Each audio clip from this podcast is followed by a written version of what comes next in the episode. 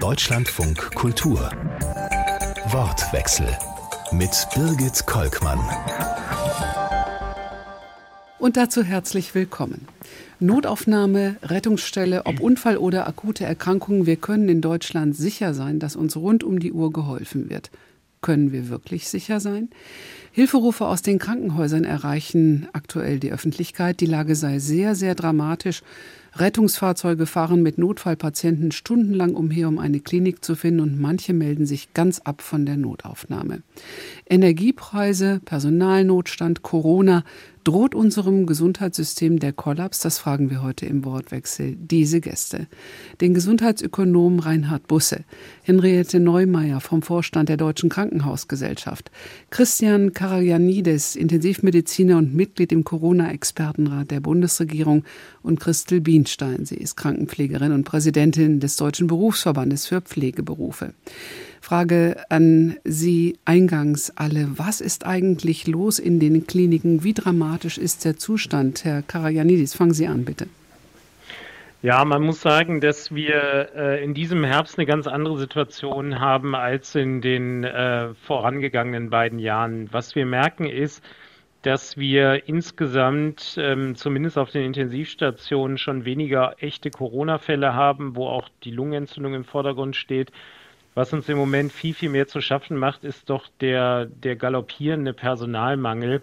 Dazu muss man aber einschränkend sagen, das ist ein Phänomen, das schon weit vor der Pandemie angefangen hat, was durch die Pandemie jetzt nochmal einen richtigen Schub bekommen hat. Und wir merken jetzt durch die Infektionswellen, die wir jetzt über Monate hinweg im Prinzip erleben, ganz anders als vorher, wo wir es vielleicht einmal im Jahr mit der Influenza hatten, dass uns das Personal ausfällt und dass wir überhaupt gar keine Reserven mehr haben, um das in irgendeiner Form zu kompensieren. Und das führt einfach dazu, dass Notaufnahmen Patienten nicht mehr abverlegen können und dass nicht mehr jedes Krankenhaus in der Lage ist, die Patienten aufzunehmen, die es eigentlich möchte. Frau Neumeier, aus Sicht der Deutschen Krankenhausgesellschaft, sehen Sie die Situation noch als sehr, sehr dramatisch an? Also ich kann mich der Analyse von Herrn Karagianidis eigentlich nur anschließen. Wir bekommen auch immer wieder Warnsignale aus den Häusern, teilweise auch direkte Rückmeldungen. Insbesondere das Thema des Personalmangels steht da im Fokus und die mangelnde Möglichkeit, da einfach zu kompensieren. Es ist eine große Erschöpfung da. Auf dem World Health Summit haben wir jetzt auch internationale Diskussionen zu dem Thema gesehen und der erschöpfungsbedingte zunehmende Ausfall von Berufsgruppen der ist essentiell und den spüren wir jetzt schon in der Versorgung. Eigentlich eine Situation, die wir vielleicht im Vorgriff erst in den nächsten zehn Jahren erwartet hätten, aufgrund des demografischen Wandels, aber jetzt aktuell sehr stark durch die Pandemie zugespitzt. Und wir bekommen natürlich auch gleichzeitig Signale unserer Mitglieder, aber teilweise dann auch auf Kongressen, wie jetzt bei den Unfallchirurgen und Orthopäden in dieser Woche, dass natürlich die finanzielle Destabilisierung der Häuser unter dieser Sondersituation, die in den bestehenden Systematiken ja nie vorgesehen war, halt auch zu Buche schlägt und zusätzlich Unsicherheiten macht. Und da äh, darf man natürlich auch so die Beziehung mal zum Personalmangel knüpfen. Wenn die Häuser sich unterfinanziert sehen, ist die Bereitschaft, die Möglichkeit, Personal zu finanzieren, auch potenziell angegriffen. Und ich glaube, deswegen sind wir in einer ganz äh, wichtigen Situation, jetzt zu stabilisieren, damit wir auch äh, in die Zukunftsaufgaben langsam reinkommen können. Also die Situation ist dramatisch und scheint durch die äußeren Umstände, Energienotstand, hohe Energiepreise, hohe Preise, Inflation überhaupt noch viel schlimmer zu werden. Frau Bienstein, wie ist es aus Ihrer Sicht der Pflegeberufe? Also wir sehen, äh, stellen fest, dass seit vielen, vielen Jahrzehnten im Grunde das Gesundheitssystem nicht überarbeitet wurde. Es wurde immer nur so ein bisschen daran herumgedoktert und das hat natürlich zur Folge, dass wir uns auf die neuen Situationen, Herausforderungen gar nicht eingestellt haben. Wir haben in Deutschland über 1900 Krankenhäuser, teilweise 33 Prozent unter 100 Betten. Äh, wir haben Unterversorgungsbereiche, zum Beispiel in der Eifel, am Niederrhein, in, ähm, in, auf der Bayerischen Alb. Ähm, und das kann so nicht bleiben. Und natürlich kann man auch nicht damit rechnen, dass jeder, ähm, der in irgendeiner Weise in einen Sozialberuf gehen möchte, in den Pflegeberuf geht, sondern wir haben äh, zu wenig äh, Bewerberinnen und Bewerber, die auch wirklich genügend ausreichend Kompetenz mitbringen, um als Pflegefachperson später tätig zu sein. Und darum müssen wir unser Gesundheitssystem generell überdenken. Der Gesundheitsökonom Reinhard Busse, was sagen Sie dazu? Es gibt äh, sehr viele Alarmmeldungen, dass durch die aktuelle Situation ein Großteil der Kliniken und die Zahlen gehen da in weit über 60 Prozent am Rande der Pleite stehen. Ist das so? Vielleicht muss man nochmal aufbauen auf dem, was Frau Bienstein gerade gesagt hat, sagen, wir haben es natürlich jahrzehntelang und zumindest die letzten Jahre versäumt, eine Reform der Krankenhausstrukturen in, in, in, in Angriff zu nehmen. Viele der Probleme, die uns jetzt akut ein, einholen, natürlich konnte keiner das mit den Energiekosten direkt sehen, aber viele der anderen Probleme, insbesondere beim Personal, waren ja vorhersehbar. Und zwar waren sie vorhersehbar vielleicht etwas anders, als es eingeschätzt wird. Es ist so, wir haben diese vielen Krankenhäuser, wir haben extrem viele Betten im internationalen Vergleich und wir haben extrem viele Patienten. Und dadurch verdünnen wir unser Personal, nicht nur das Pflegepersonal, sondern auch das ärztliche Personal. Wir verteilen es auf zu viele Patienten. Und deswegen haben wir pro belegten Bett zu wenig Kräfte. Wir sehen immer nur, dass wir zu wenig Personal haben. Wir müssen auch über das Problem reden, dass halt in Deutschland immer noch, trotz aller akuten Schwierigkeiten, Patienten behandelt werden, die dann eigentlich nicht stationär behandelt werden müssten. Wir hätten die große Reform eigentlich schon längst gebraucht. Mhm die uns jetzt eine bessere Versorgung sicherstellen würde. Wenn ich mit Kollegen im Ausland rede, die haben auch Personalprobleme, aber durch die Konzentration auf weniger Standorte, mehr Personal pro Bett, sind die Krankenhäuser dort etwas besser aufgestellt. Jetzt haben wir die Schwierigkeit ganz akut, dass natürlich tatsächlich viele Krankenhäuser in, in akuten Schwierigkeiten sind und wir die langfristige Reform praktisch gleichzeitig mit kurzfristigen Maßnahmen zusammendenken müssen. Also ich glaube, das große Problem ist, dass wir jetzt ein kaltes Sterben zulassen der Krankenhäuser. Das heißt also, es ist nicht ein geordneter, systematischer Rückzug oder Rückbau der Krankenhäuser und Aufbau weiterer ähm, Einrichtungen, dass man zum Beispiel von kleineren Krankenhäusern äh, größere Krankenhäuser macht durch Zusammenschluss mehrerer Krankenhäuser. Und das wird natürlich ganz problematisch, weil dann haben wir die Situation, dass in einigen äh, Gebieten in Deutschland die Bevölkerung nicht mehr schnell ein Krankenhaus erreichen kann auch wenn wir teilweise darüber klagen, dass wir natürlich äh, in Krankenhäusern manchmal, gerade in kleinen Krankenhäusern, nicht den richtigen Notarzt zur Verfügung haben. Also meiner Mutter ist es passiert, die ist in ein Krankenhaus gekommen mit Bauchproblematiken. Da haben sie ihr die Eierstöcke rausgenommen und nach drei Wochen haben sie festgestellt, sie hatte einen Darmdurchbruch. Aber der Gynäkologe hatte Dienst, als sie kam. Und ich glaube, das passiert jetzt zunehmend, dass wir nicht mehr ausreichend fachärztliche Sicherungen ähm, einbeziehen können, weil wir äh, sagen, wir haben viele kleine Krankenhäuser und da ist eben ein Facharzt anwesend, aber nicht der, der vielleicht gerade gebraucht wird. Herr Karagianidis, wie, wie sehen Sie es? In, äh, ist die Situation wirklich so dramatisch, dass die Versorgung der Bevölkerung gar nicht mehr gewährleistet ist? Nein, das würde ich im Moment nicht sagen. Wir haben sicherlich ähm, ausgeprägte Probleme, aber Deutschland hat natürlich auch einen wahnsinnig hohen Qualitätsstandard und hat auch extrem viele Krankenhäuser. Das heißt, wenn ich jetzt hier in Köln in einem Krankenhaus kein Bett finde, dann muss ich nur ein paar Kilometer weiterfahren und dann habe ich das nächste Krankenhaus da. Das heißt, wir fallen jetzt nicht irgendwie ins Uferlose wie in anderen Gesundheitssystemen, wo es wirklich sehr wenig Krankenhäuser gibt. Das heißt, ich glaube, die Grundversorgung in Deutschland ist schon da. Das große Problem, das wir haben, ist die punktuelle Überlastung, das sehen wir jetzt schon. Und das Riesenproblem, das ich auf uns zukommen sehe, ist der Winter. Der wird noch viel, viel stärker sein als die jetzigen Personalausfälle. Wegen Corona, wegen Influenza, die sollten wir auf keinen Fall unterschätzen. Die ist jetzt zwei Jahre ausgefallen. In Australien haben wir eine sehr starke, sehr frühe Welle gesehen. Wenn das noch on top kommt zu diesen ganzen Infektionswellen, wird uns noch mehr Personal ausfallen. Wir werden noch mehr Patienten zu behandeln haben.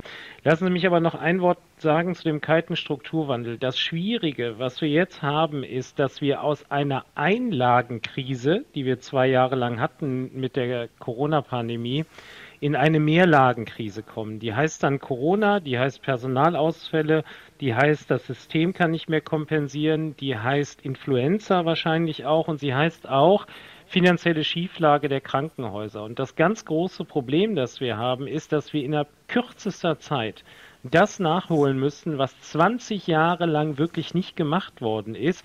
Und das ist nicht nur Schuld der Politik, das ist auch Schuld von uns Medizinern, das ist Schuld der Selbstverwaltung, dass das nicht angegangen worden ist, obwohl der demografische Tsunami, der auf uns zurollt, total klar war, ist das Ganze nicht angegangen worden. Und uns fällt im Moment einfach alles gleichzeitig auf die Füße. Und aus klinischer Sicht kann ich Ihnen sagen, das ganz große Problem sind die versorgungsrelevanten Krankenhäuser, wie hier bei uns der Maximalversorger, der einfach jeden Patienten behandeln muss, der extrem viel Technik braucht, der extrem komplexe Patienten behandelt, die natürlich dann nochmal zusätzlich für das Personal eine extreme Belastung darstellen, weil sie so extrem krank sind. Und da ist auch vorstellbar, dass nicht jede Pflegekraft da arbeiten will.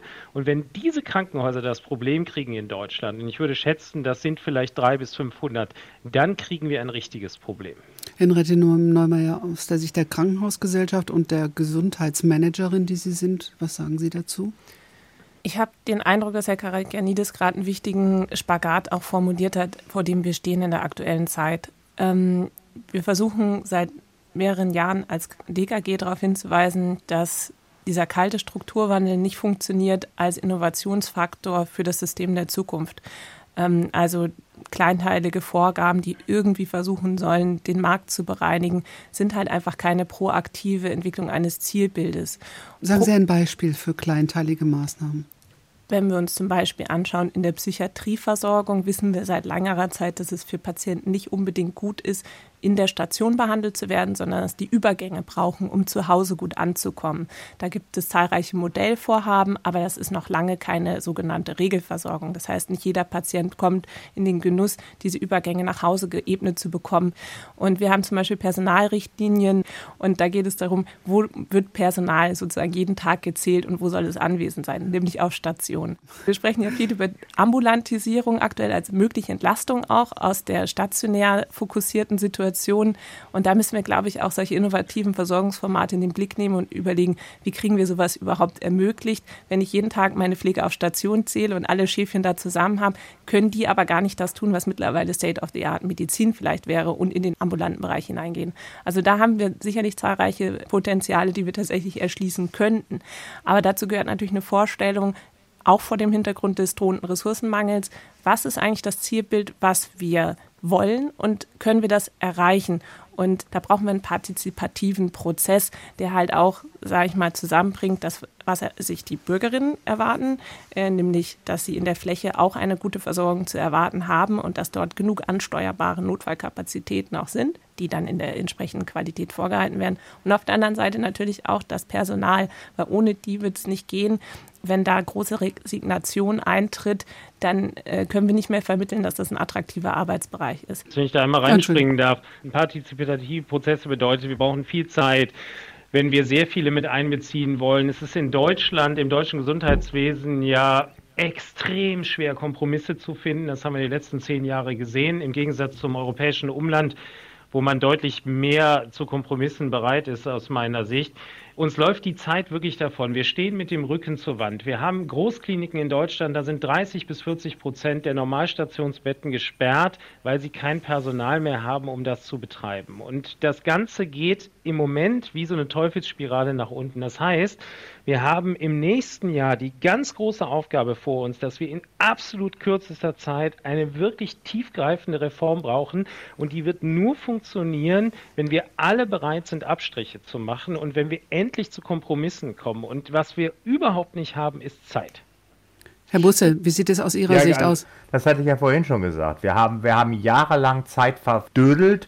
Wenn ich früher schon gesagt habe, wir haben zu viele Krankenhäuser, haben alle gesagt, ach, der Busse spinnt, das stimmt überhaupt nicht. Und dann ist das nicht in Angriff genommen worden. Und jetzt ist das Problem ganz akut. Wir haben jetzt nicht mehr die Zeit, groß uns in, in riesen Diskussionsrunden, bis alle einverstanden sind, eine, eine Reform hinzukriegen. Herr Karanies und ich sind ja auch Mitglied dieser Regierungskommission für eine Krankenhausreform, für den Gesundheitsminister, die jetzt mit Vorschlägen sehr bald kommen werden. Muss jetzt auch wirklich zügig gehen.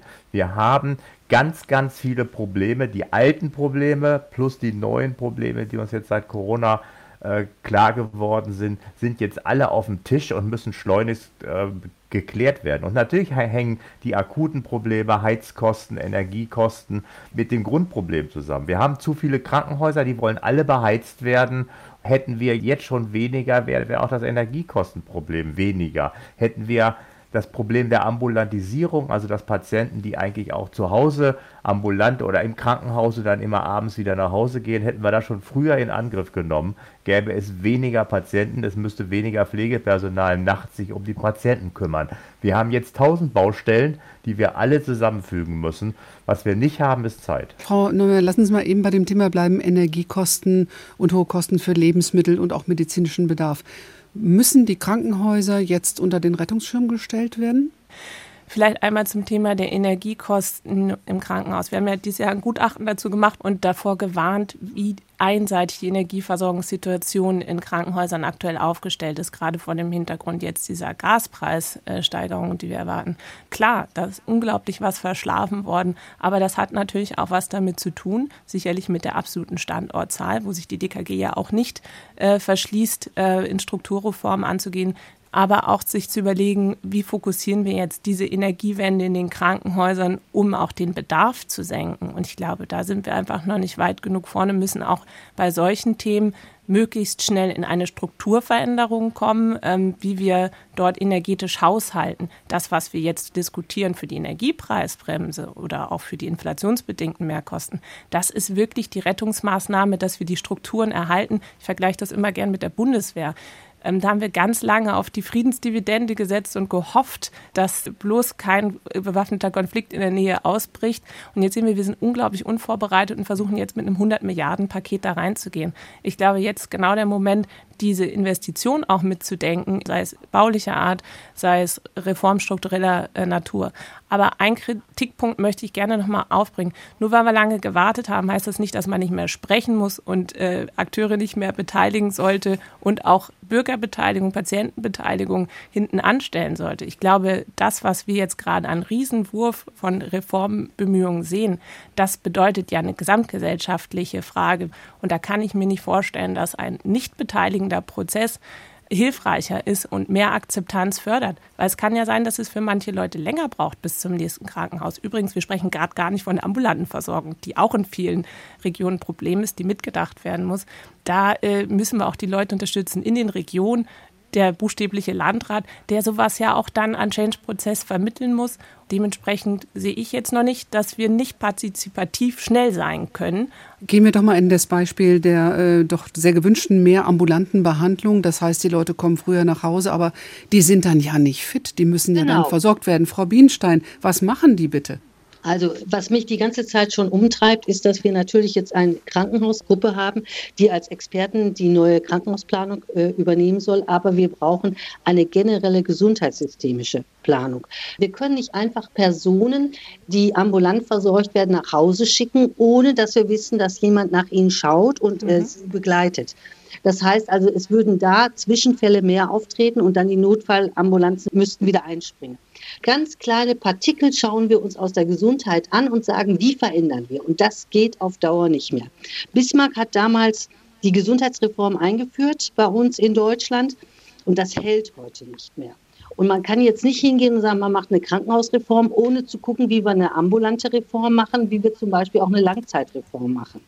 Es muss zusammengedacht werden. Wenn jemand aus dem Krankenhaus entlassen wird, und er soll zu Hause versorgt werden, muss sichergestellt werden, wer guckt nach ihm. Und wir haben immer mehr Single-Haushalte. Und man kann nicht sagen, dann guckt der Nachbar eben danach, sondern wir haben nicht mehr genügend ambulante Pflegedienste. Pflegedienste nehmen teilweise keine Patienten mehr an. Wir haben die Kurzzeitpflege völlig überlastet. Und von daher muss das gesamtgesellschaftlich gedacht werden. Haben Sie eine Lösung? Also ich finde, die Reform müsste weiter aufgebaut werden. Müsste eine Gesundheitsexpertise geben, wo man sich hinsetzt und sagt, äh, wir schauen mal, wie lösen das denn andere Länder. Was ich faszinierend finde, in den skandinavischen Ländern kannst du jemand mit einem schweren Schlaganfall nach viereinhalb Tagen nach Hause entlassen, weil du zum Beispiel spezialisierte ambulante Pflegedienste hast. Die hast du nicht mal vor Ort, sondern sie laufen äh, per Telenursing. Aber das funktioniert einfach sehr gut irgendwo ist Deutschland immer nicht bereit zu gucken, was machen andere Länder besser. Sondern wir haben so unsere eigene Idee, wir sind total gut, wir haben das alles besser im Griff. Dabei wissen wir, wir geben das meiste Geld aus und sind aber nur im Mittelfeld der Gesundheitsversorgung. Henriette Neumeier.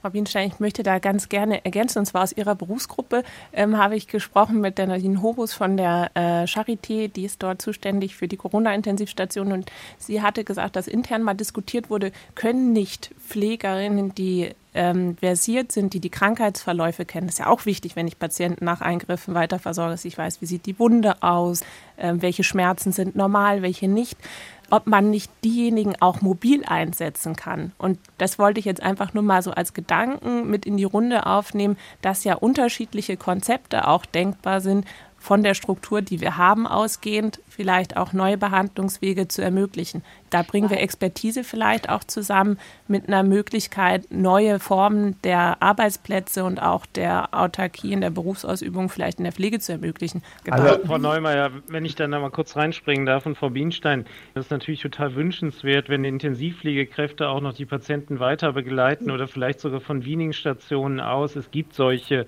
Strukturen ja auch schon, dass wir zum Beispiel auch Angehörige anlernen und so. Das ist alles gut, aber das gründet alles darauf, dass wir am Ende mehr Personal brauchen. Und das ist absolut illusorisch.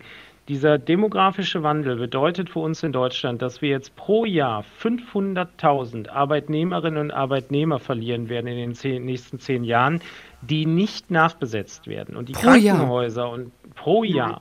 Die Krankenhäuser sind sicherlich die letzten, die die Fähigkeit haben, den Arbeitsplatz so attraktiv zu machen wie die Industrie, wo man die Gehälter hochsetzen kann, wo man vielleicht noch eine Yogastunde mit einbaut und, und. Sie kennen die ganzen Anreizsysteme mhm. der freien Wirtschaft. Die können wir nicht bieten in den Krankenhäusern oder im ambulanten Pflegebereich. Das heißt, wir müssen realistisch und jetzt auch ganz ehrlich mit der Bevölkerung kommunizieren. Es wird weniger Pflegekräfte geben in der Zukunft.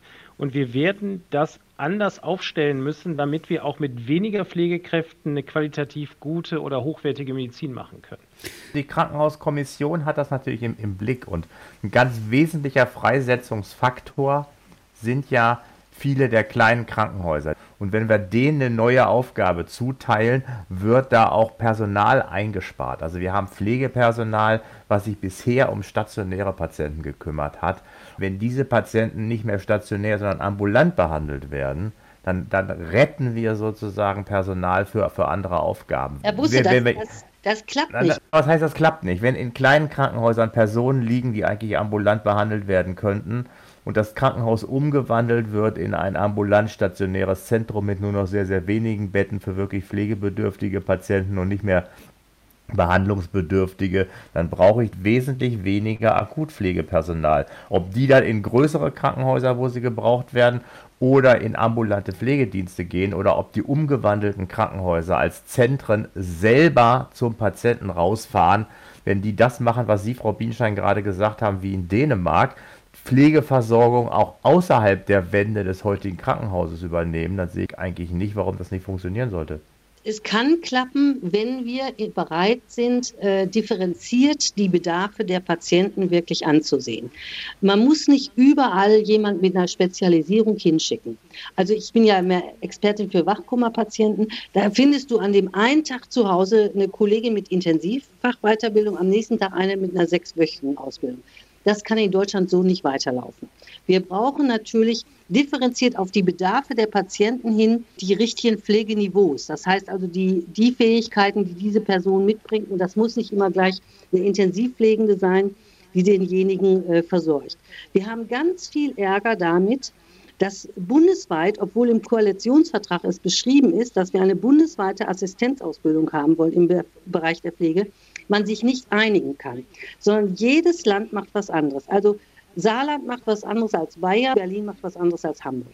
Das geht so nicht weiter. Wir brauchen natürlich gemeinsame Qualitätskriterien für bestimmte Ausbildungsberufe, wo die Kollegen wirklich dann auch sicherstellen können, dass die Patienten gut versorgt werden, je nachdem, welche Bedarfe sie haben. Und im Augenblick sieht es nicht danach aus, Herr Busse. Das ist das, was mir sehr viel Sorgen macht. Christel Bienstein von Deutschen Berufsverband für Pflegeberufe hörten Sie gerade. Sie diskutiert im Wortwechsel von Deutschland von Kultur zum Thema Energiepreise, Personalnotstand, Corona, droht unserem Gesundheitssystem der Kollaps mit Reinhard Busse, dem Gesundheitsökonom der Technischen Universität Berlin, Henriette Neumeier von der Deutschen Krankenhausgesellschaft und Christian Karagianidis. Er ist Intensivmediziner und auch Mitglied in der Expertenkommission des Gesundheitsministeriums. Herr Karagianidis, Sie sitzen in der Regierungskommission zusammen übrigens mit Herrn Busse und noch anderen. Und Sie haben ja schon erste Empfehlungen gegeben. Sie alle haben betont, wie schnell es jetzt gehen muss. Und da war ein erster Schritt, und den hat ja der Gesundheitsminister auch schon aufgenommen, für die äh, Kinderkliniken etwas zu tun und auch für die Notfallaufnahmen und die Entbindungsstationen. Warum ist dieser Bereich eigentlich so ins Hintertreffen geraten, Frau Neumeier? Ich denke, wir müssen uns da immer klar machen, dass die Systematiken, die zu bestimmten Fehlentwicklungen führen, auch meistens in irgendeiner Weise durch finanzielle Anreize, durch Fehlfinanzierung auch entstanden sind. Und diese Fehlwirkungen wieder einzufangen, ich glaube, da sind wir auch relativ spät dran. Ich sage immer gerne, die sind menschengemacht. Also wir sagen immer, die Geburtshilfe schlecht finanziert, die Pädiatrie das ist gemacht worden, das kann natürlich auch wieder rückgängig gemacht worden. Generell ist ja der Vorschlag jetzt der Kommission, dass man solche Bereiche absichert durch Vorhaltefinanzierung, weil die reine Finanzierung aus einem Leistungsgeschehen kommt ja allein schon an die Grenze, wenn ich mal ein bisschen weniger Leistung sozusagen habe. Und Leistungsanreiz ist grundsätzlich nicht schlecht. Also es ist natürlich gut, wenn Versorgung erbracht werden will für den Patienten und man sich nicht darauf ausruht, auch wir haben eigentlich schon genug zu tun, lass die anderen mal vor der Tür stehen. Also insofern Leistungsanreiz ist eine gute Sache, aber er muss halt mit einer guten Sicherung verknüpft sein, dass wenn es Gebiete gibt, die Daseinsfürsorge relevant sind, dass die auch erbracht werden, unabhängig von einem Leistungsanreiz. Es gibt für uns halt einfach da aus Sicht der DKG noch zwei Faktoren, die vielleicht erwähnenswert sind. Das ist einmal die Tatsache, dass nur 57 Standorte von 611 geburtshilflichen Standorten gefördert sind. Ob das jetzt eine absichtliche Festlegung ist, schon so eine Art Strukturvorgabe enthält, vermag ich dann nicht einzuschätzen. Aber insofern wäre die Frage, sind die anderen Geburten nicht bedarfsnotwendig? Sind wir da falsch in der Interpretation?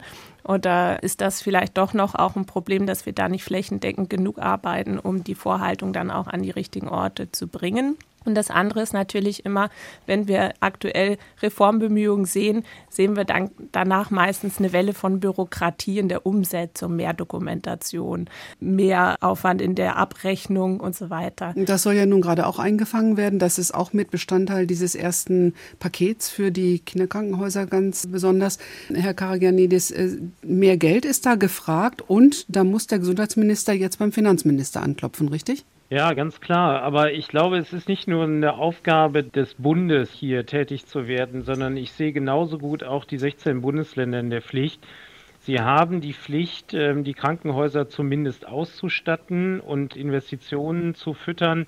Da haben wir in den letzten Jahren im Schnitt so 3,5 Prozent gehabt und wir brauchen so 8, 9, 10 Prozent, so wie es ungefähr in der Schweiz ist, damit wir Kliniken wirklich absolut up-to-date halten äh, können. Das heißt, auch die Bundesländer sind ihren Aufgaben in der Fläche nicht nachgekommen, auch wenn sie natürlich an einigen Kliniken auch große Projekte gefördert haben.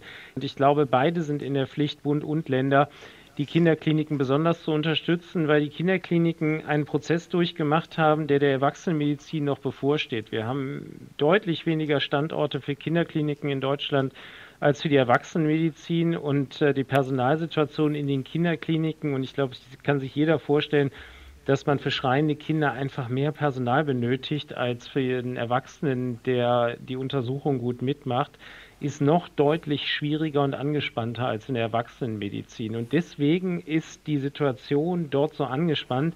Ich glaube aber ehrlich gesagt nicht, dass alleine nur die finanzielle Unterstützung ausreichend äh, sein wird. Wir brauchen mehr Personal in den Bereichen. Mehr Personal das eine, Herr Bus ist das andere auch. Und eben sprach Frau Neumeier von menschengemachten Regeln. Ich glaube, im Hintergrund hat sie die Fallpauschalen gemeint. Ähm, gehören die dringend abgeschafft? Und vielleicht können Sie uns einfach noch mal für die Laien unter uns und auch unser, unseren Zuhörerinnen noch mal erklären, was es eigentlich bedeutet und warum das doch nicht so gut ist. Also wenn wir vor das Zeitalter der Fallpauschalen gucken, kriegten Krankenhäuser eigentlich ein Budget. Da wir aber über 100 Krankenkassen haben, wurde das aufgeteilt auf, auf Tagespflegesätze. Also die einzelne Krankenkasse bezahlte pro, pro Patient, pro Tag Geld an das Krankenhaus, bis das, bis das Gesamtbudget äh, er, erreicht war. Das hatte zur Folge, dass Krankenhäuser für die gleiche Art von Behandlung sehr, sehr unterschiedlich viel Geld erhielten, je nachdem, wie effizient sie waren. Und es war damals als großes Problem zu Recht identifiziert worden. Dann haben wir gesagt, wir wollen allen Krankenhäusern für, für die Behandlung gleichartiger Patienten das gleiche Geld geben, um die anzureizen, wirklich wirtschaftlich auch zu handeln. Das haben wir dann vor knapp 20 Jahren eingeführt. Das hat den Vorteil gehabt, dass tatsächlich die Krankenhäuser effizienter geworden sind, sich überlegen, dass, dass sie unnötige Dinge nicht machen. Wir haben aber gleichzeitig die Betten nicht weggenommen, weswegen wir jetzt ein, ein Problem haben, dass wir halt eigentlich einen zu großen Krankenhaussektor haben für die Anzahl der Patienten, obwohl, und das ist die, sozusagen die zweite Seite der Medaille, die Krankenhäuser auch die verkürzten Verweildauern der Patienten genutzt haben, mehr Patienten zu behandeln. Also Teil dessen, was man eigentlich zu einem auch entspannteren Arbeiten hätten nutzen können, ist umgewandelt worden in neue Behandlungen, die häufig unnötig sind. Und darunter leidet das Personal vor allem, weil man nicht mehr Zeit hat für die wirklich notwendigen Patienten, sondern in den letzten 20 Jahren, je nachdem wie man rechnet, ungefähr ein Fünftel von Patienten dazugekommen ist. Und wir jetzt sagen, das geht nicht. Sodass jetzt die Tendenz zurück ist, wir wollen jetzt die Fallpauschalen nicht komplett abschaffen und zu den Nachteilen des alten Systems zurückkommen, sondern es wird darauf ankommen, die verschiedenen Finanzierungskomponenten nebeneinander laufen zu lassen, in einem ausgewogenen Verhältnis. Und auch das können wir von anderen Ländern lernen. Wir haben es mit den Fallpauschalen sozusagen übertrieben, weil wir nur auf die Fallpauschalen gesetzt haben. Während wenn wir uns ein Land, Norwegen ist auch gar nicht genannt worden, in Norwegen kriegen die Krankenhäuser 50 Prozent ein Budget und bekommen dann für die Patientenbehandlung die anderen 50 Prozent über Fallpauschalen. Also es wird darauf ankommen, dass wir die Vor- und Nachteile, die alle Vergütungssysteme haben, dass wir die sinnvoll miteinander mischen. Frau Neumeier, in Deutschland kommen viele Kliniken nicht über die Runden mit dem normalen Geschäft und äh, manche versuchen sich dann mit teuren orthopädischen Operationen, also Gelenke einbauen oder Herzoperationen, hochspezialisierte Sachen so ein bisschen zu sanieren, ohne aber ein wirkliches Zentrum für so etwas zu sein, also vielleicht auch gar nicht so gut zu sein. Muss man da einen Riegel vorschieben? Also grundsätzlich mal gehe ich davon aus, dass die ärztlichen Kollegen Indikationen stellen, die auch zu den Patientenbedarfen tatsächlich passen. Das Aber ist, dass hier in Deutschland ja extrem viel Gelenke eingesetzt werden und die nicht immer notwendig sind, ist ja bekannt. Ne? Gerade bei der Endoprothetik sind wir eigentlich in einer relativ konstanten Zahl jetzt über mehrere Jahre rückblickend. Da gab es ja auch schon Korrekturmaßnahmen am Finanzierungssystem im Sinne zum Beispiel von Sachkostenabwertung, die versuchen sollten, hier Mengenentwicklung auch nochmal zu begrenzen. Ich glaube, was halt wichtig ist, ist, ein Finanzierungssystem ist immer sowas wie ein ökonomischer Fahrplan. Und dieser ökonomische Fahrplan führt dazu, dass die Leute genau zu dem Zeitpunkt, wo da steht, steig in den Bus ein, da auch einsteigen. Das heißt, wenn wir das Handeln ändern wollen, brauchen wir halt einen Fahrplan, so wie Herr Busse das eben gerade auch gesagt hat, der das Beste aus den unterschiedlichen Systemen auch zusammen synthetisiert, damit dieser Fahrplan dann auch dem Patienten wohl zugutekommt. Und äh, daran müssen wir uns messen lassen, das müssen wir gut beobachten. Und ich glaube, wenn man da jetzt neue Mixe einführen, zum Beispiel von Vergütungssystemen, um das bisherige System auch nochmal zu optimieren, dann würde ich mir wünschen, dass man das auch in regelmäßigen Abständen auch nochmal wirklich als Prüfstein setzt, entfaltet es jetzt die richtige Wirkung weil eigentlich hat das DRG-System genau die Wirkung entfaltet, die, glaube ich, damals intendiert war, aber zu lange und zu extrem. Und das heißt, diese eine Lösung, die für immer steht, jetzt zu erwarten, da wäre ich ganz vorsichtig, sondern auch wirklich auch zu gucken, entweder in Simulation oder wenn wir es dann tatsächlich scharf schalten, dass man dann guckt, was macht das mit der Versorgung? Hat es auch Fehlanreize? Funktioniert das gut? Fällt irgendjemand hinten runter? Und damit meine ich Patientengruppen, die auf einmal vielleicht in einer Situation Situation landen, dass es nicht attraktiv wäre, ökonomisch sie zu behandeln, dass man das wirklich feingradig auch nochmal nachsteuert und sehr aufmerksam sowas vielleicht auch schon in Gesetzesvorhaben mitdenkt, wie solche Überprüfungsszenarien auch aussehen können. Darf ich vielleicht nochmal reinspringen, als, äh, auch als Lungenfacharzt, nicht nur als Intensivmediziner. Mhm. Wir konzentrieren uns in Deutschland extrem darauf, alles zu reparieren. Und ähm, darauf wird extrem viel Wert gelegt. Wir investieren extrem viel Geld. Wir investieren aber extrem wenig da rein, dass wir gar nicht wollen, dass das Auto kaputt geht. Ja? Und das bedeutet, dass eigentlich an Position einsteht, dass wir weniger Patientinnen und Patienten in Krankenhäusern behandeln, weil sie die Erkrankung einfach gar nicht kriegen. Und das bedeutet, wir brauchen deutlich mehr Prävention in Deutschland. Und Prävention muss endlich attraktiv werden.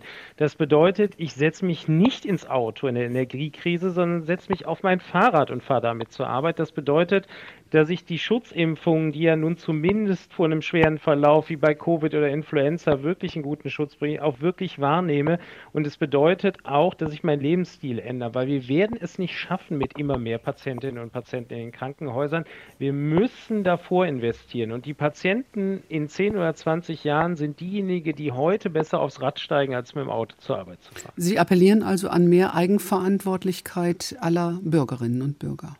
Eigenverantwortung, das sehen wir ja gerade wieder sehr schön äh, am Thema Masken, funktioniert in Deutschland. Gut, Sie es nochmal ansprechen. Ja. ja, das ist, äh, wir haben, das ist die Wunschvorstellung, die auch ich habe. Ich wünsche mir, dass die Bevölkerung eigenverantwortlich handelt aber so ist die Realität einfach nicht. Mhm. Das heißt, wir müssen schon von Seiten des Gesetzgebers und insbesondere auch von Seiten der Krankenkassen extreme Anstrengungen unternehmen, dass wir mehr Prävention betreiben, dass gerade die Älteren einfach, wenn sie krank werden, viel, viel später krank werden oder am besten gar nicht krank werden. Und da sehe ich auch die Krankenkassen in der Pflicht, die auch eine gewisse ja, Vorsorge Pflicht für ihre Versicherten haben. Ja, Herr Busse? Ist das nicht, nicht, nur, ist nicht, nicht nur individuell. Man muss eben sehen, dass so Dinge wie Bauen von Fahr Fahrradwegen nicht nur gut für die Umwelt ist, wenn die Leute mit dem Fahrrad fahren, sondern es ist auch gut für die Gesundheit. Also sozusagen, ich kann jetzt nicht auch nicht alles auf die Individuen abschieben, wenn es keine Fahrradwege gibt und die, um die nur einen unsicheren Weg mit dem Fahrrad zur Arbeit hätten, dann ist, ist es, machen die das natürlich auch nicht. Also das ist natürlich jetzt weniger akut, aber es muss uns auch klar sein, dass viele andere Politikfelder, Handlungsfelder gesundheitsrelevant sind. Und auch da sehen wir, dass andere Länder, Dänemark hat nicht nur ein anderes Krankenhaussystem, die haben auch ein ganz anderes Radwegesystem, wer schon mal in, in Kopenhagen war. Die haben das auch mit, mit gedacht oder in den Niederlanden. Mhm. Frau Bienstein, krankt unser System auch an einer zu großen Anspruchshaltung? Also wir wissen, dass äh, die deutschen Bürger viel, viel häufiger die Hausärzte konsultieren als in anderen. 17 Mal im Jahr habe ich Durchschnitt gelesen. das ist schon enorm. Da bringt man schon viel Zeit äh, dazu. Und ich glaube, man könnte viel äh, damit schaffen, wenn wir mehr auf Telemedizin setzen würden und wenn wir die Gesundheitskarte hätten. Bis heute hat das ja nicht geklappt. Also, das, also mit unserer Digitalisierung, das ist ein großes Drama, dass das immer noch nicht so greift, wie wir es bräuchten. Wir wissen aber auch, dass eigentlich unser Bedarf an äh, medizinischer Versorgung erst in den letzten Lebensjahren steigt und meistens erst im allerletzten Lebensjahr. Und äh, wir haben nicht deshalb dann mehr, sondern wir sind mehr Menschen, die in diese Altersgruppe kommen die dann den Bedarf haben. Und ich glaube, da kann man schon einiges im Vorfeld regeln. Wir haben zum Beispiel wichtige Ergebnisse darüber, dass es helfen würde, wenn wir Pflegende mit erweiterter Kompetenz in den alten Einrichtungen hätten, dann bräuchten wir viele Altenheimbewohner gar nicht ins Krankenhaus schicken, weil die da versorgt werden könnten. Die Krankenhäuser wären entlastet und diese Menschen wären in einer größeren Sicherheit. Also wir haben ja viele Menschen mit Demenz in den Alteneinrichtungen, die dann im Grunde völlig verstört auch aus dem Krankenhaus wieder zurückkommen. Also wir müssen über neue Versorgungsmodelle nachdenken. Was wären Pflegende mit erweiterter Kompetenz? Können Sie das beschreiben? Das Personen, die einen Masterabschluss haben, zum Beispiel im Bereich geriatrischer Pflege, wenn sie im Altenheim tätig wären. Und die sehr früh erkennen, weil wir haben dort ja keine Ärzte, die ständig anwesend sind, die sehr früh erkennen, aha, da hat jemand, ähm, seine Herzinsuffizienz wird schlechter, sein Diabetes wird schlechter, er hat vielleicht einen kleinen Schlaganfall in der Nacht bekommen und er müsste nicht unbedingt ins Krankenhaus. Dazu liegen ja Studienergebnisse vor, dass man das alles wunderbar machen kann und dass natürlich dadurch auch die Krankenhäuser sehr entlastet wären und natürlich die Versorgungssituation der Betroffenen besser sichergestellt ist, als wenn sie ins Krankenhaus kämen. Das ist ein Weg. Und da müssen wir wissen, dass wir natürlich eine Zielgruppe von Menschen haben in Deutschland, die sind der Prävention nicht besonders zugeneigt. Also ich würde mir ja wünschen, dass die Discounter in Deutschland. Was bedeutet das? Die leben lustig drauf los? Ja. Noch ein Bier und noch ja, eine Zigarette? Ja, ja. Und ich glaube, die lesen auch nicht. Äh, die haben auch keine Lust, wenn abends im Fernsehen irgendwas kommt über Gesundheitsprävention, sich das anzuhören. Und von daher denke ich, muss man das mehr in den Alltag integrieren. Das muss in die Schulen, das muss in den Kindergarten, das muss aber auch bei den Discountern ankommen. Und wir brauchen wahrscheinlich auch diese Begleitzentren wie Primärversorgungszentren direkt in den großen Einkaufszentren. Ich finde es ein absolut sinnvolles Konstrukt, Prävention oder präventives Handeln mehr in den Fokus zu setzen. Wenn Sie das vor, sage ich mal, fünf Jahren hier auf einer Diskussion in Berlin geäußert haben, Prävention, da haben alle geseufzt und abgewunken und gesagt, na, das ist ja irgendwie nicht so richtig Teil des Systems gucken wir lieber, dass wir an dem arbeiten, was da ist. Und ich könnte mir vorstellen, dass Corona da tatsächlich so ein bisschen Umdenken bewirkt hat, weil man einfach gemerkt hat, wie ist so die Ursache-Wirkungsbeziehung. Ich tue heute was und kann mir morgen was sparen, hoffe ich zumindest, auch gerade für Gesundheitsfragen. Das sind natürlich Verhaltensänderungen, Verhaltensänderungen für die einzelnen Bürgerinnen und Bürger, die wir auch anreizen müssen, wo man einen Spirit und auch eine Einfachheit erzeugen muss, solche Verhaltensänderungen auch anzustreben. Ich glaube, da gibt es interessante, auch wissenschaftliche Ansätze, wie man sowas bewirken kann. Andererseits sind die Deutschen natürlich auch ein Volk, das sich nicht gerne fremdgesteuert sieht oder datenmäßig sozusagen nackig gemacht. Das heißt, das bedarf auch, wie Frau Bienstein gesagt hat, auch einer sogenannten Healthcare Literacy, also wirklich vermitteln, um was geht es eigentlich und auch vielleicht die Freiwilligkeit von solchen Sachen nochmal in den Vordergrund stellen. Oder belohnen über das Krankenkasssystem? Vielleicht auch das. Gibt es ja auch schon in Ansätzen. Und auf der anderen Seite möchte ich nochmal auf dieses Zielbild von allen zukünftigen Reformen, ganzheitlich, ambulant, stationär und natürlich, wenn Patienten überhaupt noch gar keine Patienten sind, sondern Bürgerinnen und Bürger zurückkommen. Denn wenn man sich auf Leitbilder zum Beispiel einigt, Herzinsuffizienz ist ein super Beispiel, vermeidbare Krankenhausfälle, unbedingt vermeiden zu wollen und dahinter dann die Maßnahmen zu setzen, die alle dazu führen können. Und die Pflege hat natürlich dort einen essentiellen Baustein, weil die einfach sehr nah am Patienten sind und beobachten können, wo wir aktuell noch keine Daten leider haben oder noch keine oder auch gar keine Ärzte haben in dem Moment. Das, glaube ich, hat ein enormes Potenzial, ist aber auch eine Herkulesaufgabe, die da an Reformbestrebungen zu gehen ist. Und das setzt es einfach in den gesamtgesellschaftlichen Kontext. Wie wollen wir in Zukunft versorgen? Wie wollen wir arbeiten? Dementsprechend auch da glaube ich, müssen wir sehr viel Expertise aus unterschiedlichsten Wissenschaftsgebieten beisammen haben, um das planerisch anzugehen und dann natürlich auch wieder nachsteuern, nachsteuern, nachsteuern, wenn es nicht die Effekte direkt erzielt, die wir uns vorstellen. Vielleicht mhm. sind es die ungewöhnlichen Maßnahmen, die es manchmal tatsächlich bewirken. Ja, Herr Busse, Sie als Gesundheitsökonom und auch Herr Karagianidis, äh, Sie als Intensivmediziner, Sie haben ja auch beide plädiert dafür, Kliniken müssen eigentlich geschlossen werden. Wir brauchen mehr ambulante Versorgung. Äh, Sie sind in der Regierungskommission, äh, sprechen Empfehlungen aus und das muss ja jetzt auch flott gehen. In welchem Umfang müssen Kliniken geschlossen werden? Naja, vielleicht muss man erstmal ein Schritt, zu, Stück, Schritt zurückgehen und sich fragen, wie viele Krankenhäuser haben wir denn eigentlich? Und 2000? da muss man in, Stand, in Standorten denken. Wenn wir jetzt die Psychiatrien mal rauslassen, mit der wir uns nicht vorrangig beschäftigen, dann haben wir so 1700 Standorte. Man muss aber auch jetzt schon sehen, dass viele von denen ja sehr klein, sehr speziell sind wir haben ja dieses System von Notfallstufen, was, was misst, wir haben die eine Notaufnahme und die Notaufnahme hängt damit zusammen, haben die Intensivstationen und so weiter. Und wenn man sich dann guckt, Krankenhäuser, die die oberen beiden Stufen erfolgen, die also ein umfassendes Leistungsspektrum bieten, dann haben wir zurzeit 430. Das heißt, wir haben das primäre Problem, dass wir 430 gut ausgestattete Krankenhäuser haben und noch 1300 andere, und das ist natürlich ein unausgewogenes Verhältnis. Also keiner will an die echten Krankenhäuser ran. Da brauchen wir vielleicht in manchen Landkreisen sogar eher noch, eher noch mehr, weil sozusagen drei kleine, schlecht ausgestattete durch ein besseres ersetzt werden müssten. Aber von den vielen kleinen Krankenhäusern brauchen wir längst nicht alle. Insbesondere die nicht, die in städtischen Räumen sind. Sagen Sie eine konkrete Zahl, Herr Busse. Wenn Sie mich fragen, also wenn, wenn wir jetzt, jetzt angucken, wie viele derzeit einen Sicherstellungszuschlag bekommen, weil sie auf dem Land sind und damit unverzichtbar sind, dann sind das 100 von den 1300.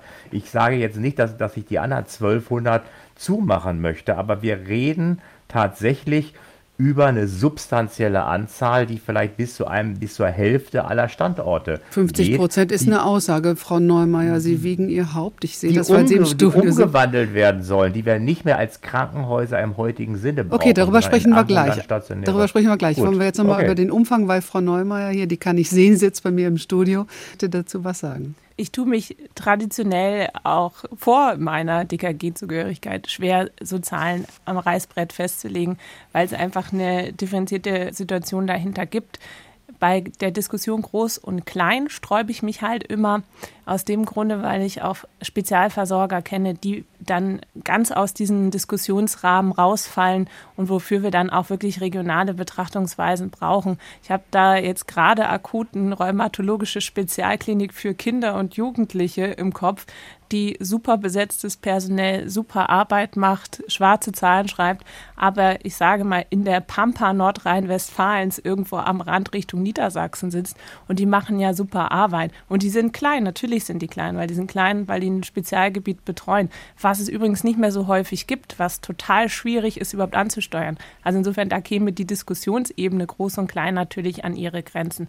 Dass wir einen Struktureffekt brauchen, Herr Busse, da bin ich komplett bei Ihnen um da auch äh, ja, Personalpotenziale zu erschließen, aber auch in dieser Umwandlungsthematik. Welche Leuchttürme der Versorgung brauchen wir, je nach regionaler Umf Anforderung, dass wir da natürlich dann auch die richtigen Antworten geben. Weil was wir uns, glaube ich, nicht leisten können, ist eine Versorgungspanik zu erzeugen, nach dem Motto, die kommen jetzt alle weg und dann bewerben sich da aus jedem kleinen Krankenhaus auch schon mal alle Menschen, die dort arbeiten, weg. Ich glaube, diese Zielbildentwicklung auch, was kommt dann, ist extremst wichtig und wie kann man das schützen, was heute schon sehr gute Qualität im Sinne der Patienten aber ermöglicht. Herr Karaganidis, ich lerne, dass wir zwar massenhaft Geld ausgeben, zwar so viel wie in kein anderes Land, es aber effizienter sein sollen. Wenn wir Kliniken zumachen, was tun die dann? Da gehen ja dann wohl nicht die Türen zu und die Jalousien runter, sondern die machen was anderes. Was? Ja, ich glaube, das müssen wir wirklich nochmal ganz differenziert angucken und wir dürfen vor allen Dingen auf gar keinen Fall die Rechnung ohne den Wirt machen. Es gibt Zahlen aus Personalmanagement von großen Kliniken in Deutschland, die zum Beispiel zeigen, dass einer der Hauptgründe für Pflegende, ähm, die Klinik zu verlassen, ist, dass der Anfahrtsweg zu weit ist. Und wir haben auch Zahlen aus großen Gutachten, dass Pflegende so im Umkreis von, sagen wir mal, 20 Kilometern um das Krankenhaus wohnen. Das heißt, wenn wir jetzt anfangen, die Hälfte der Krankenhäuser zu schließen und denken, wir könnten in Excel-Tabellen Pflegekräfte in Deutschland äh, verschieben, dann wird das hundertprozentig nicht funktionieren. Deswegen kann ich nur davor warnen. Und ich würde es eher mittlerweile so sehen, dass man kleine Krankenhäuser auch als Chance sehen kann. Mhm. Aber es ist dann halt nicht das Krankenhaus, das alles anbietet, sondern diese kleinen Kliniken müssen sich wandeln. Und ich glaube, der Weg hin zu integriert ambulant stationärer Versorgung, auch wirklich mit dem Schwerpunkt Pflege und wenig Technik, das ist ja das, was wir im Gesundheitswesen ja wirklich verloren haben in den letzten Jahren. Da müssen wir wieder hin zurück. Und ich würde mir vorstellen, dass wir Akutpflegestationen haben, dass wir Ärzte haben, die auch damit zurechtkommen, wenn sie ein Labor machen, wenn sie vielleicht einen Ultraschall machen können, ein Röntgenbild und einfach wieder gute klinisch tätige Ärzte sind. Damit kann man extrem viel erreichen. Und ich glaube, dass gerade in solchen Zentren die Menschlichkeit oder menschliche Medizin wieder viel mehr im Vordergrund steht. Aber dazu müssen sich kleine Kliniken einfach wandeln. Frau Bienstein, für Sie aus dem Bereich ähm, der Pflege, wäre das tatsächlich ein Traum, den Sie gerne umgesetzt sehen würden? Also wir wissen ja, dass die Primärversorgungszentren, die es schon einige wenige gibt in Deutschland, dass sie eine ganz große Hilfe wären. Das ist so ein Umwandlungsprozess, den Herr Karaganidis gerade beschrieben hat, von den kleinen Kliniken zu einem Stützpunkt, wo man weiß, wenn ich Not habe, kann ich da erstmal hin und man kann auch eventuell über Nacht bleiben, um ähm, wirklich mal äh, beobachtet zu werden, ob man in eine größere Klinik überwiesen werden muss. Also das wäre ein wichtiger Weg. Und was ich glaube, was wir auch brauchen, ist mehr die quartiersbezogene Versorgungssituation, die Zusammenarbeit mit den Wohnungsbaugesellschaften, mit den Kommunen. Es gibt natürlich äh, Bereiche, wo wir eine völlige Unterversorgung haben, zum Beispiel im Bereich der Begleitung palliativer Patienten. Und wir wissen, da, wo Palliativ-Care-Teams sind, Mediziner, Pflegende gemeinsam, Sozialarbeiter, dass äh, die Menschen wunderbar zu Hause versorgt werden können, auch im Sterbeprozess. Und wir haben ganz wenige dieser wirklich gut funktionierenden Palliativ-Cares. Und ich glaube, wir müssen mehr auf die großen Felder der gesundheitlichen Versorgung setzen, wo wir jetzt zurzeit nicht genügend drauf setzen. Frau Neumeier von der Krankenhausgesellschaft. Ja, ich glaube, wir sehen an der Diskussion, dass wir da äh, ziemlich auf einer Wellenlänge sind, in dem Sinne, dass wir wirklich integrierte Versorgung brauchen, von ambulant zu stationär und umgekehrt, wirklich abgestimmt aufeinander. Wer das aktuell aber versucht umzusetzen, rennt gegen Wände rennt gegen Vergütungswende, rennt gegen datenschutzrechtliche Wände. Also da, glaube ich, ist nochmal angezeigt, wirklich Form, Follows, Function zu denken, auch weil wir vorhin über das Finanzierungssystem gesprochen haben. Wenn wir diese neuen Versorgungsformen wollen und wenn wir auch zum Beispiel diese neuen Versorgungszentren anschließen wollen, medizinisch an die großen, dass wir wirklich auch eine neue Medizin schaffen, dann muss das erzeugen, welches Vergütungs- und Finanzierungssystem wir bekommen und nicht umgekehrt. Also von diesem Zielbild alles weitere danach ordnen, dass das auch funktionieren kann. Herr Karigianidis, wir haben viel darüber gesprochen, dass wir unglaublich viel Pflegepersonal brauchen. Was ist mit den Ärzten, die ein solches anderes System dann auch als Ärzte betreuen? Ja, ich glaube, das ist ein ganz, ganz entscheidender Punkt, ähm, dass wir jetzt im Moment einen Generationenwandel erleben. Wir haben ja schon seit sehr vielen Jahren die Situation, dass etwa 70 Prozent der Studierenden weiblich sind. Die Medizin verändert sich auch entsprechend. Und was wir in den Krankenhäusern merken, dass die neuen Generationen auch anders arbeiten wollen, als das vielleicht noch vor 20 Jahren waren. Und ich bin auch guter Hoffnung, dass das einer der Schlüssel ist für eine gute Zukunft im Gesundheitswesen, dass Geld einfach nicht mehr an Stelle 1, 2 und 3 steht, sondern dass vielmehr auch Familie, Lebensqualität und gute Ausbildung im Vordergrund stehen. Das ist wirklich ein deutlicher Unterschied, der zu merken ist. Bedeutet aber auch, dass es immer schwieriger wird, 24-7 alles vorzuhalten, was wir uns so vorstellen. Ich glaube, wir tun gut daran, wenn wir das unterstützen, wenn wir auch sehr viel Teilzeit unterstützen in den Kliniken, weil Teilzeit einfach mit dazu beiträgt, dass man insgesamt ausgeglichener ist, so nehme ich es wahr bei vielen, die das machen, nicht nur in der Pflege, sondern auch bei Ärztinnen und Ärzten. Und ich glaube, wir sollten das eher fördern, als zu denken, dass wir das System jetzt weiter, wie wir es vielleicht viel zu lange gemacht haben, unter Stress setzen. Und das ist, glaube ich, die entscheidende Nachricht, dass wir auch darauf gucken, dass das Krankenhaus ein wirklich lebenswerter Arbeitsplatz ist für Ärztinnen und Ärzte.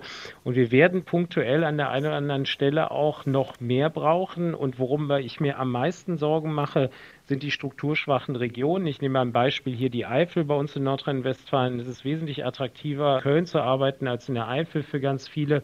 Und ich glaube, wir sollten mit einer großen Krankenhausreform oder Gesundheitsreform auch sowas denken. Und ich könnte mir beispielsweise vorstellen, dass man Partnerkliniken macht und dass so ein großes Krankenhaus wie wir hier in Köln mit einer Partnerklinik in der Eifel zusammen einfach auch Kolleginnen und Kollegen für ein Jahr zur Ausbildung in die Eifel schickt, ich glaube, man lernt sehr viel über das Leben und über Medizin, wenn man sowas macht. Und ich glaube, sowas müssen wir mitdenken, sonst kriegen wir echt Schwierigkeiten in der Strukturversorgung von schwachen Regionen. Reinhard Busse, Sie als Sachverständiger, Sie haben jetzt mal das Schlusswort in dieser Sendung. Ist diese große Krise jetzt auch die Chance, dass die notwendigen Veränderungen im Gesundheitssystem jetzt echt angegangen werden? Weil es gar nicht anders geht? Ich denke, ja, Krisen sind immer Chancen. Und, und wir haben das ja heute in der Diskussion erlebt und ich erlebe das auch zunehmend positiv, dass allen klar ist, es muss jetzt wirklich etwas passieren. Wir haben noch sozusagen ein bisschen Uneinigkeit, wie, wie dramatisch das sein muss, ob wir noch zusätzlich Personal kriegen und, und so weiter, also im, im, im Detail und insbesondere, ob es mehr Geld braucht. Aber alle sagen, und der große Kristallisierungspunkt ist das Personal. Und ganz klar, es, es wird jetzt was passieren. Es gibt noch ein paar Akteure, die wie die Bundesländer, die ja ganz entscheidend sind, die müssen da noch mit, mit besser mit einbezogen werden. Wir müssen die an Bord kriegen. Die hoffen eigentlich ja noch so, dass, die, dass, dass sie weiter entscheiden können, aber dass es mehr Geld vom Bund gibt. Das ist noch eine gewisse Problematik. Aber ich glaube, wir haben heute schon gesehen zwischen den Akteuren, von Pflege bis zur Deutschen Krankenhausgesellschaft, sage ich mal, dass allen klar ist, ja, jetzt muss wirklich was passieren und das stimmt mich auch optimistisch. Reinhard Busse, Gesundheitsökonom von der Technischen Universität Berlin, war das. Er diskutierte im Wortwechsel von Deutschlandfunk Kultur mit Henriette Neumeier vom Vorstand der Deutschen Krankenhausgesellschaft, dem Intensivmediziner Christian Karagianidis und Christel Bienstein, der Präsidentin des Deutschen Berufsverbandes für Pflegeberufe. Ich danke Ihnen, dass Sie hier so angeregt miteinander diskutiert haben und danke Ihnen, verehrte Hörerinnen und Hörer, fürs Zuhören und wünsche noch einen angenehmen Abend.